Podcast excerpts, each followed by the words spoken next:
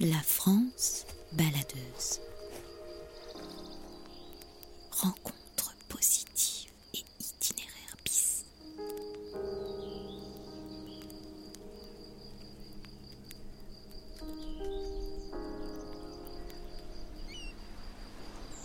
Je m'appelle Paul et depuis trois ans, je parcours la France, micro en main, pour interroger celles et ceux qui façonnent nos régions au quotidien.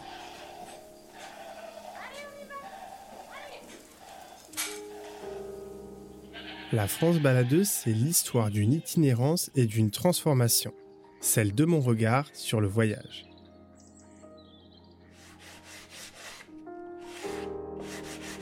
Dans chaque épisode, je vais à la rencontre de femmes et d'hommes chez eux, en immersion dans leur ferme, leur atelier ou leur jardin.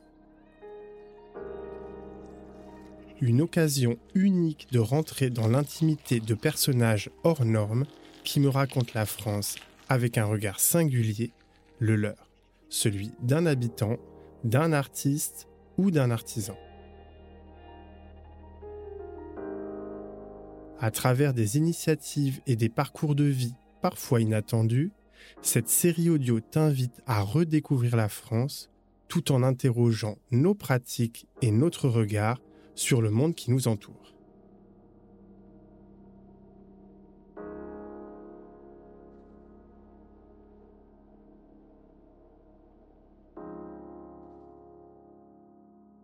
C'est parti pour une toute nouvelle saison de la France baladeuse. Après plusieurs mois de travail, je suis très heureux de vous retrouver et de vous emmener de nouveau avec moi sur toutes les routes de France. Nouvelle identité, nouveaux projets, nouveaux horizons, j'espère que vous allez apprécier ce tout nouveau format de podcast. Sans plus attendre, direction le sud de la France. Pascal est agricultrice. Dans les Cévennes, elle produit des fleurs goûteuses, comestibles et bio. Au cœur d'un jardin merveilleux, elle poursuit un rêve construit avec Yves, son compagnon, parti trop tôt. J'ai été impressionné par le courage et la force de cette femme. Elle m'a parlé avec émerveillement de sa passion pour la nature. Chez Calou, les fleurs ne sont cueillies que pour être dégustées. Sucrées, acidulées, poivrées, épicées, elles ont toutes leur personnalité. Et elles trouvent leur place sur la table des plus grands chefs de la région. Comme une petite note colorée qui vient sublimer un plat prenez une grande inspiration et plongez avec moi au cœur du jardin de Pascal. Bonne écoute. Eh bien voilà, je m'appelle Pascal Villevalois. Pascal, Pascalou, Calou. Et ça donne l'explication pour le nom de ma petite entreprise qui s'appelle Les Fleurs de Calou. Et maintenant, je suis agricultrice et tellement fière de l'être et avec pour base euh, euh, cet amour de la phytothérapie des végétaux, avec euh, une initiation en fait discrète mais évidente de mes grands-mères. Et puis, donc voilà, j'étais citadine longtemps et maintenant j'ai la chance d'être gardienne d'un jardin dans les Cévennes.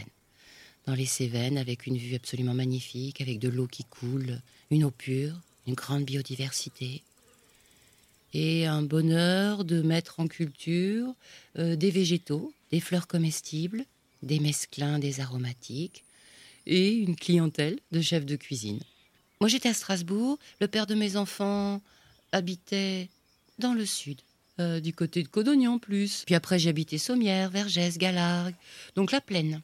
Et puis après ma fille a été au lycée, au lycée du Vigan, et puis euh, mon compagnon Yves avait ce jardin. Et donc je suis montée dans les Cévennes et nous avons partagé les bancelles. Et nous avons œuvré ensemble pour monter euh, les serres, pour euh, le système d'irrigation, consolider les murs euh, et être super heureux à cet endroit. Oui.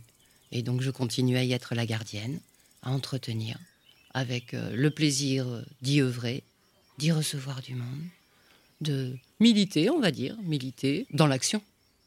Et grand bonheur de, de me trouver dans la montagne, dans cette moyenne montagne. Très arborée.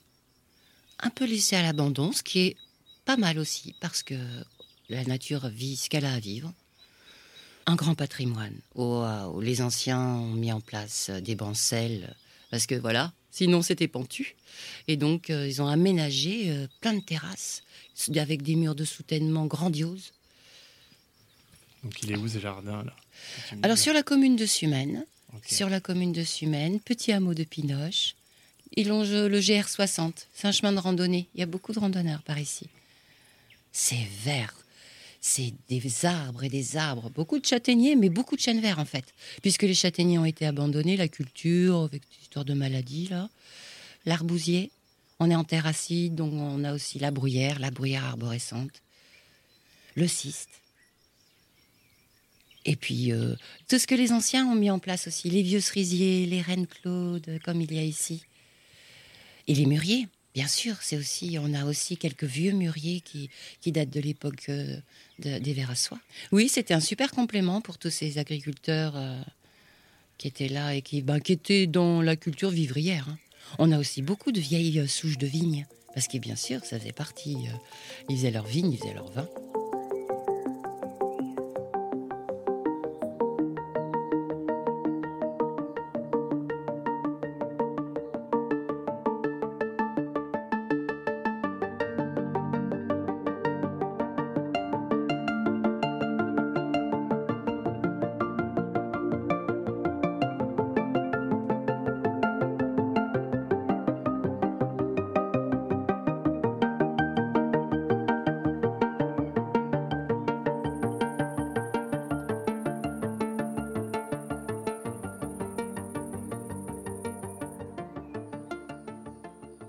Je vois comme euh, comme il y a un engouement de plein de citadins là qui viennent, ces anciens informaticiens qui disent non non c'est bon je lâche c'est pas ma vie ça et qui viennent se poser par ici et retaper des mazets, des masses.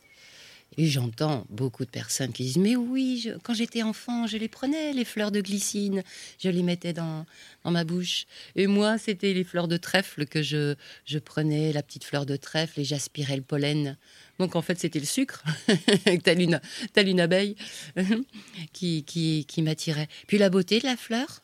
Et je vois, euh, je vois donc que c'est pour mon cas et pour plein d'autres, euh, comme l'enfant, il a cette attirance pour la fleur. Et comme euh, ça imprime dans notre, dans notre mémoire. Le fait de mettre en culture des végétaux, au départ, c'était ça. Mettre en culture des végétaux décoratifs, mais qui ne soient pas que décoratifs et qui soient aussi consommables. Pour que cette eau si précieuse ben, ne soit pas gâchée, en fait. Et puis après, le fait de goûter et de découvrir tous ces parfums, je dis ah oui, ça c'est vraiment quelque chose à, approfondir, à faire découvrir.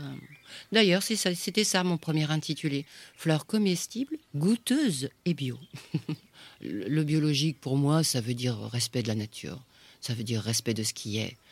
Faire de la fleur euh, saine. On met tous les éléments en place pour qu'elle pousse convenablement. euh, et s'il y a de l'oïdium, eh ben, il se trouve que l'oïdium, cette petite particule blanche qu'il y a sur les végétaux, c'est une défense que elle-même met en place. Eh bien, ben, je vais faire une petite infusion de prêle pour l'aider à, combattre euh, ces champignons du sol. Voilà, je, mets les végétaux à divers lieux de mon jardin pour voir aussi à quel endroit elle, se- elle sera le mieux.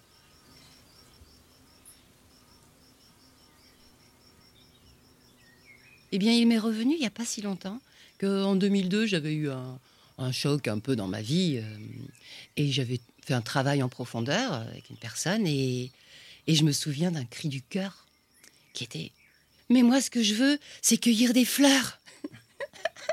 et ça m'est revenu il n'y a pas très longtemps. Mais oui, en fait, c'était en moi depuis longtemps. Et en fait, la personne qui me suivait, qui était très chouette, qui m'avait dit Mais vous, il vous faut un travail euh, dans la nature, euh, agriculture. Hop, elle euh, tape sur son clavier, elle me trouve Bah là, ça y est, il y a une formation, elle commence en septembre, à vous de jouer. Ça s'est fait très vite. Et j'ai été reçue, bien sûr, euh, j'ai été acceptée pour cette formation. Je voulais au début créer des jardins, créer des carrés moyenâgeux euh, dans les grands jardins de, ces grandes demeures euh, autour de Montpellier. Et j'ai trouvé que c'était un petit peu difficile. J'avais passé 40 ans, j'ai peut-être plus la forme physique qu'il fallait. Et j'avais voulu quelque chose de plus léger. Et rien de plus léger que la fleur, c'est parfait, c'est- léger. Pour le subtil, pour l'étincelle que je vois dans les yeux de chacun qui, qui goûte. Ça, ça, c'est une merveilleuse motivation. Et là, c'est chouette parce qu'au Vigan, il y a aussi une association qui s'appelle Païs euh, pour une autonomie alimentaire et solidaire dans le pays viganais. tout plein de jeunes euh, trentenaires, souvent des parigots, souvent des informaticiens anciens, qui, se, qui retournent à la Terre et qui, ont, voilà, qui prennent conscience de ce qui se passe euh, dans nos sociétés et qui, et qui veulent euh, voilà, se réapproprier des terres. Il y en a plein. Et dans la solidarité, ça j'aime beaucoup, on fait des chantiers collectifs et on se retrouve à 30 sur un terrain, mais quelle efficacité, quelle bonne humeur. Ah oui, ça c'est de très belles initiatives. Et puis là, ce terrain ici, ce jardin, ben, ça faisait longtemps, hein. ça fait longtemps, ça se voit. Ben, ce magnifique patrimoine avec les murs, Mm. ces murs anciens, hauts. Bon, tu, me fais, tu me fais une petite visite Oui, du coup? oui.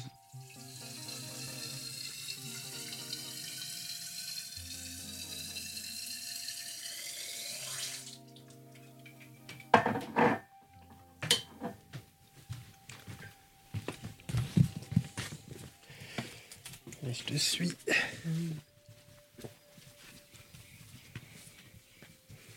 Euh, tout à l'heure, j'ai pas osé aller par là avant que tu arrives là. Oui, en plus sorti, attention. Ah ouais, Ça picote. un petit peu. C'est bon pour la circulation du sang. oui, bon là, c'est vrai que ça va être frais.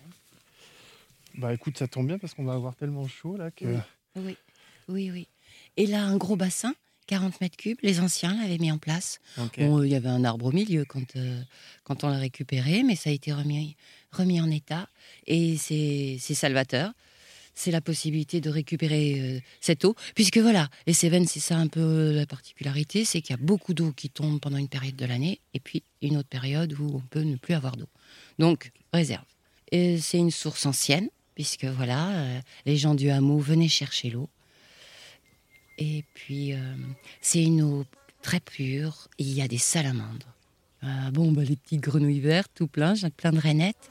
Je découvre euh, euh, les lucanes. J'ai l'impression de découvrir des insectes un peu tous les jours, euh, des insectes nouveaux. La larve d'ampuse, alors ça, je l'aime beaucoup. Magnifique. Ça, c'est, je la vois pas tous les jours. hein. C'est rare. Ce qui est passionnant aussi, c'est de voir comment euh, euh, les anciens, les anciens, alors là, ça peut monter très. Ça peut aller loin dans le temps, je pense. Tout ce qui ces structures qu'ils ont mis en place, tous ces réseaux d'eau, de récupération d'eau, et là carrément, moi je l'appelle la fosse au lion, mais c'est une grande cuve euh, euh, avec une grotte au fond, taillée dans la pierre. On a retrouvé une baramine au fond, taillée dans la pierre. Oui, oui, ils n'hésitaient pas. hein. Ah oui, c'est pas une grotte naturelle, quoi. C'est eux qui sont allés. Ouais. Et encore une réserve d'eau. Et quand on l'a eu vidée, eh bien, on s'est rendu compte qu'il y avait une bonde. Donc, ils avaient prévu aussi un système de tuyaux, et pourtant, ils n'avaient pas le plastique. hein. Et ils avaient euh, plutôt des tuyaux euh, en métal. Là-haut, il nous en reste un peu, des trucs rouillés. Ça.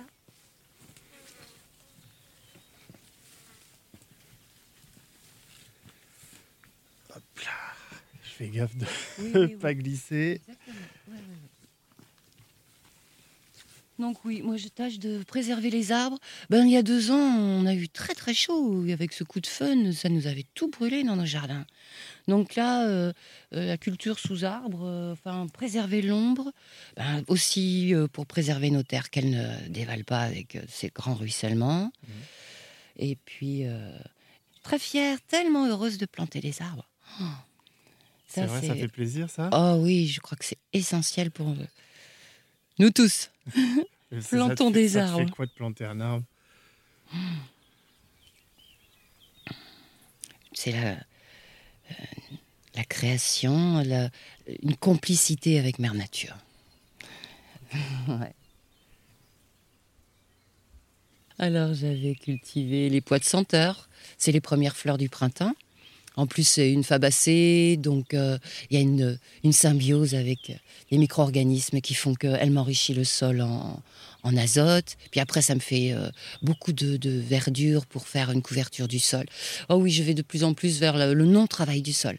Couverture du sol, par contre. Et donc, euh, 20 cm de toute cette matière végétale. Quand on écarte, on voit justement toute cette, toute cette vie du sol qui est. Waouh Je les connais pas tous, mais je sais qu'ils sont tous utiles. Alors, les capucines, là, elles, elles vont bien. C'est avec. euh, Bon, c'est peut-être pas la première à goûter parce qu'elle a beaucoup de goût. Ok, Elle a. merci. Alors, capucine, c'est une plante euh, originaire euh, de, des Andes. Elle faisait toujours partie de la, la médecine andine. Euh, très riche en vitamine C, Ok. en soufre, antibiotiques naturels. Hmm.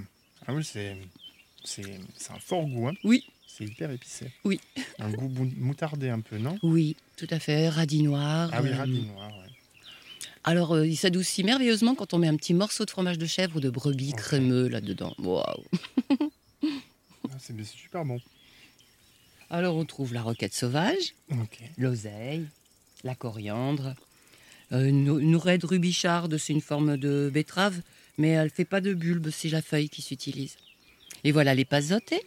Les pasotés que j'ai connus grâce à Thierry Alix, le chef de cuisine, qui m'a l'a demandé, c'est comme ça que je l'ai découverte. Et alors, euh, elle sent très fort, c'est une, une plante très puissante. C'est celle que j'ai ramenée une fois à Fernando et la, la grand-maman euh, euh, guatémaltèque était si heureuse de, de découvrir que j'avais cette plante-là parce que c'est la plante euh, qu'elle utilise euh, en thé, il semblerait, D'accord. chez elle, dans son pays. Oui, donc ici c'est un grand rainbow euh, de végétal. euh, euh, on y retrouve des plantes, bon, beaucoup d'Amérique du Sud, D'accord. mais pas que. On en a bien sûr des endémiques. Toutes celles qui veulent venir, en fait, elles sont bienvenues. Mais alors, comment tu les trouves, toutes ces plantes? C'est des gens qui t'en parlent? C'est toi qui fais des recherches? C'est quoi, en fait? Oui, oui, on m'en parle, je goûte, je recherche, et puis je vois si elles se plaisent ici, si elles sont adaptées à mon jardin. Ça, c'est une des agastaches, j'en ai plusieurs sortes. Agastache mexicana. Celle-ci, elle va avoir un goût de réglisse. L'autre, elle a un goût de menthe. Mais c'est pas que. C'est principalement goût de menthe ou de réglisse, mais il y a toute Mm. cette subtilité qu'il y a Ouais. derrière. Mais là, c'est vrai que là, il faudra il y a boire un un petit goût sucré après. Oui, oui. Là, c'en est encore une autre. Euh, agastache anisée. Le feuillage se consomme, ciselé. euh, hum, alors là, les chefs euh, ont tous euh, leur, euh, création différente. Je me souviens d'Adrien euh, qui ciselait, mélangeait avec du fromage de brebis et, et farcissait ses fleurs de courgette. Ah, ça donnait un goût extraordinaire. Sinon, ça en tisane déjà. Et puis sinon, Olga, elle utilisait cette petite fleur minuscule mélangée dans une compote de pommes. Waouh, Ok. extraordinaire. Allez, une toute Allez. petite fleur, mais d'une puissance. Il faut aimer la- l'anis. Il faut aimer le goût anisé. Alors, quand je la mélange au mesclin, waouh, Hmm. ça fait des surprises. C'est vrai que là, ça donne envie. Si tu mets tout ça dans, le- dans le mélange, là, Oui, oui, oui. J'en mets des, j'en mets douces aussi pour pas que ce soit que. trop fort. ouais, Voilà. quand même. Oui, oui, il y a quand même une douceur, une composition. Donc c'est luxuriant. Ah bah ça, c'est sûr. C'est sûr, c'est sûr. Oui, je cultive aussi le géranium rosa, géranium bourbon. Et ben, en tisane, euh, merveilleuse propriété. Euh, ben, ils font des sorbets, ils font des infusions euh, pour après euh, les utiliser en cuisine. Euh, Voilà, c'est extra de travailler avec ces chefs de cuisine parce que je leur amène quelque chose, je leur fais goûter un nouveau, un nouveau, une nouvelle plante, une nouvelle fleur. Et là, on voit la petite lumière qui s'allume, qui est au-dessus de leur tête et qui dit Ah oui, ça, ça irait bien avec. Et voilà, et hop, c'est parti. Ouais. Ah bah oui, là, je vais leur ramener la fleur d'agastache anisée euh, pour qu'ils fassent des sorbets. Sorbet à la fleur de gastache anisée, ça, ça, ça va être extraordinaire. J'ai loupé un peu les sureaux là cette année, mais sinon, sorbet à la fleur de sureau, c'est Oui, ça doit être. euh, c'est grandiose. Oui. Bon, là, ça, c'est un petit peu le joyau. C'est un petit peu le joyau du jardin, c'est la Monarda didima. Alors, Monarda didima. Déjà, elle est très belle, on dirait l'oiseau du paradis en tout C'est petit. vrai que c'est beau. hein. Et, et elle, alors voilà, je t'invite à la mettre sur la langue, de la laisser fondre. Et ça sera d'abord une petite gouttelette de sucre et ensuite euh, un s- parfum subtil. euh, alors ça va dépendre des personnes. Parce qu'on n'est pas tous égaux avec euh, nos papilles gustatives, on n'a pas les mêmes percepteurs. Et donc, euh, bergamote. Moi, je dis que c'est légèrement épicé et un petit peu bergamote. Est-ce que tu veux goûter? Bah ouais. En plus d'être jolie. Donc je laisse sur la langue. hein. Ok.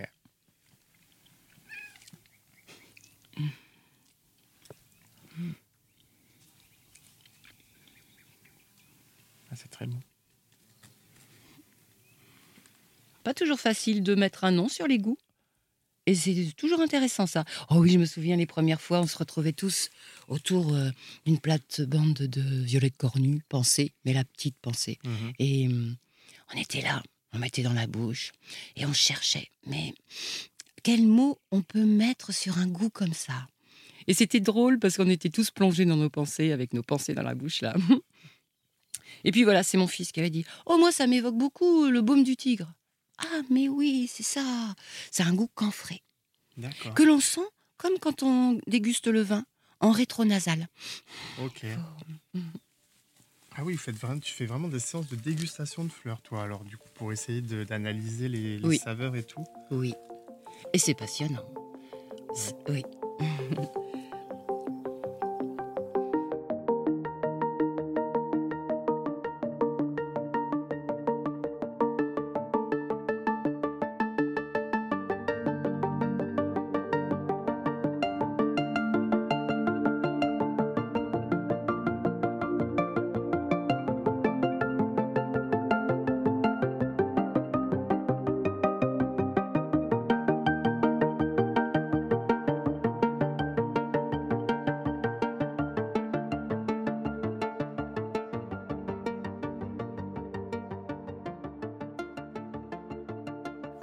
Donc voilà, on descend. Principe des bancelles. hein. Les terrassiers. Les bancelles, on appelle ça? Oui, ça dépend des endroits. Il y en a qui appellent ça des bancelles, d'autres des terrasses, et d'autres encore d'autres mots. Des restants, moi, je Oui, connaissais. et ben voilà, oui. J'aimerais bien mettre une ruche par ici. Bon, l'année dernière, on avait beaucoup le frelon asiatique, Ouais. Mais ça vaudrait quand même le coup. Ce serait une ruche pour la sauvegarde de l'abeille, Ouais. ce serait pour les laisser tranquilles et qu'elles profitent de toutes ces fleurs. bah oui, c'est vrai que là, c'est le paradis pour elle.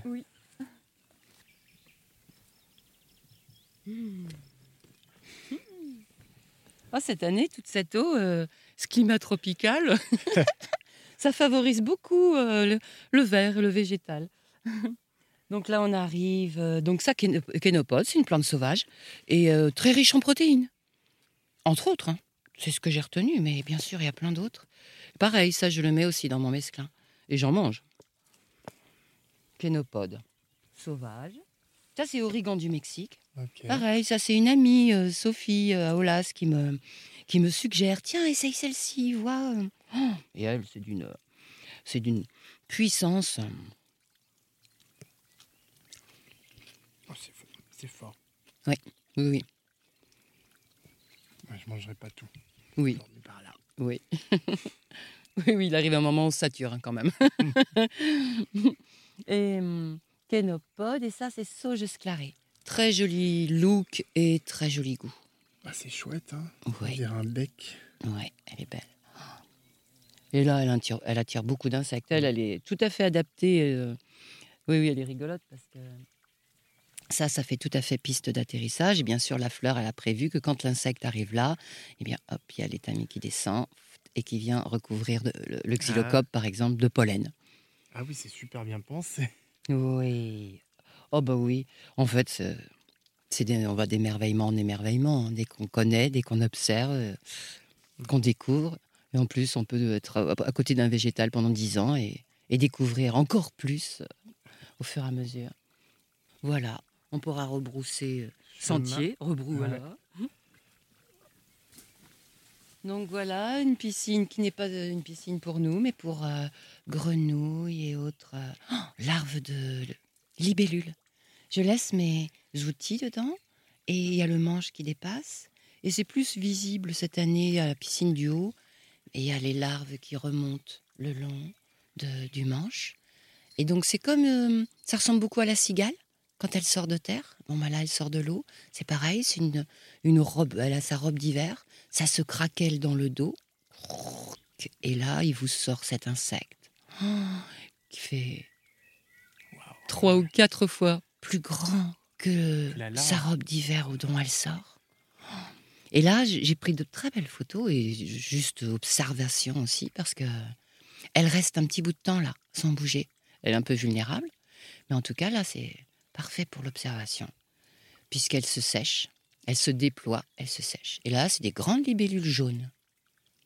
Et alors, comment ça se passe quand tu, quand tu travailles avec des chefs, du coup? Parce que j'imagine que eux, ils s'inspirent de ce que tu leur proposes, et toi, du coup, ce, ce qu'ils font avec tes fleurs, ça doit te donner de nouvelles idées. Je sais pas trop comment ça. Tu peux me raconter un peu? Bien, ce que j'ai de beau au jardin, je le récolte et je leur propose.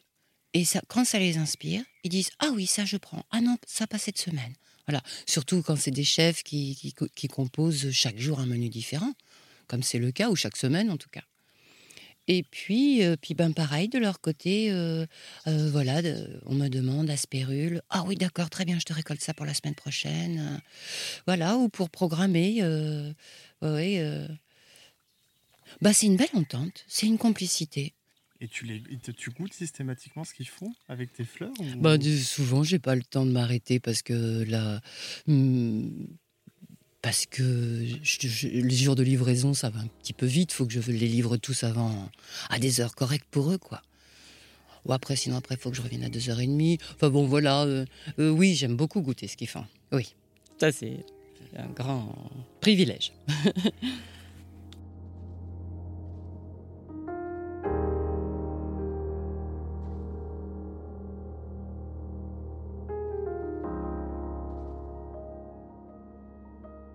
Gourmandes, bio et artisanales, les fleurs de Pascal sont une véritable exception en France.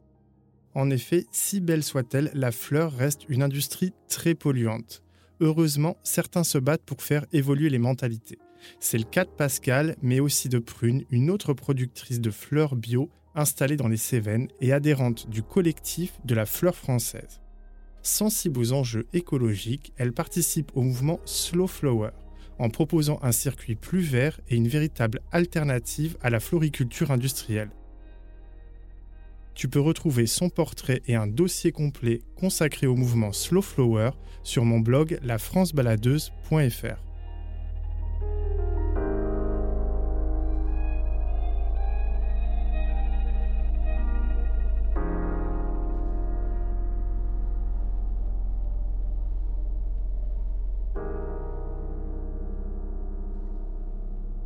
Tu viens d'écouter La France baladeuse. Cet épisode a été réalisé par Paul Angèle et mixé par Alice Krief. Prise de son studio, Candice Sansano. Si tu as aimé cet épisode, n'hésite pas à laisser un commentaire et plein d'étoiles sur ta plateforme d'écoute favorite. Et surtout, partage le podcast et parle-en autour de toi. Enfin, si tu veux suivre toute l'actualité du podcast et recevoir des contenus exclusifs en avant-première, abonne-toi à ma newsletter L'Hexagonale. À très vite pour de nouveaux voyages.